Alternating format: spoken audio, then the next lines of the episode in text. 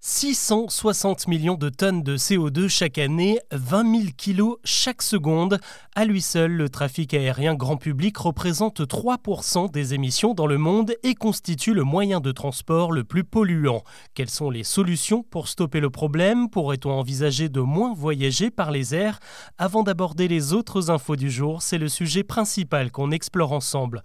Bonjour à toutes et à tous et bienvenue dans Actu, le podcast qui vous propose un récap quotidien de l'actualité en moins de 7 minutes. C'est parti son idée a fait l'effet d'une bombe. En mai dernier, l'ingénieur Jean-Paul Jancovici exposait sur France Inter une mesure toute simple, mais selon lui très efficace, pour réduire drastiquement la pollution aérienne.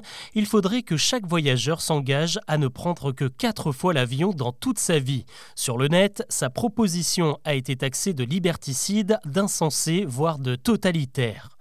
Et pourtant, l'Institut de sondage CSA est allé poser la question à des anonymes pour savoir ce qu'ils en pensent et surprise, bien que la mesure soit assez radicale, elle convainc plus de 4 personnes sur 10. Et quand on leur demande quels sont les 4 trajets qu'ils feraient en priorité dans leur vie, les États-Unis, le Canada, le Japon et l'Australie arrivent en tête.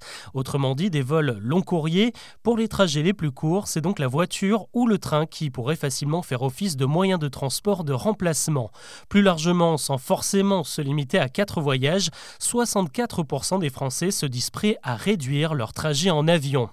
Mais alors, qu'est-ce qui nous retient de passer à l'action? Pour voyager à moyenne distance, le train est bien sûr beaucoup moins polluant. La SNCF travaille même à l'installation de panneaux solaires sur les toits de ses engins pour les rendre autonomes.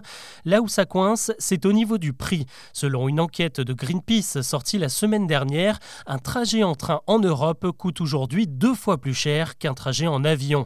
Si bien que de nombreux Français préfèrent s'entasser dans des voitures pendant des heures, comme le rapporte Libération dans un article publié ce lundi, et tant pis pour la planète. D'ici 2035, les moteurs thermiques neufs seront retirés du marché et on ne roulera à 100% à l'électrique que d'ici 2050. Même échéance pour l'aviation qui ne sera alimentée en carburant synthétique que dans 25 ans au mieux. Le souci, c'est que d'ici là, il sera compliqué d'agir efficacement contre le réchauffement climatique, à moins de prendre des mesures drastiques. C'est en tout cas l'avis de Jean-Paul Jancovici. L'actu aujourd'hui, c'est aussi l'évacuation en urgence des Français du Niger. Le pays est le théâtre d'un coup d'État et de nombreuses violences spécialement dirigées contre les symboles français. Quelques 600 ressortissants sont exfiltrés du pays dès ce mardi grâce à des transports de l'armée. La France est visée car les putschistes estiment qu'elle a trop longtemps soutenu le président Bazoum, assigné à résidence par ses opposants depuis la semaine dernière. La rumeur d'une intervention armée française s'est aussi répandue ces derniers jours. Ce coup d'État est un vrai coup dur pour la France car le pays reste l'un des premiers points d'ancrage dans la lutte contre le djihadisme au Sahel. C'est aussi un fournisseur d'uranium d'une importance capitale pour l'Hexagone. Allez, retour en France avec un appel à la prudence. Une énorme tempête se prépare à frapper le nord-ouest dès ce mercredi matin. On attend des vents à plus de 100 km/h en Bretagne et en Normandie notamment. Selon les experts météo, c'est une situation exceptionnelle. D'habitude, ce genre de tempête ne se produit qu'en automne ou en hiver. Ce phénomène est justement dû à la baisse brutale des températures sur le nord du pays ces derniers jours. Elles sont dignes d'un mois d'octobre. Pour ne rien arranger, on attend de grandes marées cette semaine Les promeneurs sont donc appelés à éviter le littoral et la baignade est totalement interdite en Normandie jusqu'à la fin de la semaine. Et la météo qui fait des dégâts dans le sud également. Dimanche, un père de famille de 35 ans a trouvé la mort dans un parc de loisirs. Une structure gonflable sur laquelle il se trouvait avec sa fille s'est envolée. D'après les derniers éléments, c'est une tornade instantanée qui aurait provoqué le drame. La fille de la victime a également été blessée. Elle est toujours dans un état critique. Ils ont fini par trouver un accord. Après plus d'un mois de grève, les journalistes du JDD et la direction du groupe Lagardère se sont entendus pour mettre fin au mouvement. La rédaction protestait contre la nomination à sa tête de Geoffroy Lejeune, l'ancien directeur de Valeurs Actuelles, ancré à l'extrême droite. Il a pris ses fonctions aujourd'hui, ce qui veut dire que les journalistes n'ont pas obtenu gain de cause. En revanche, un plan d'accompagnement pour ceux qui voudraient quitter le JDD va être mis en place. On s'attend à une vague de départ massive le journal du dimanche lui reparaîtra d'ici 15 jours. Le site est à nouveau alimenté depuis ce mardi.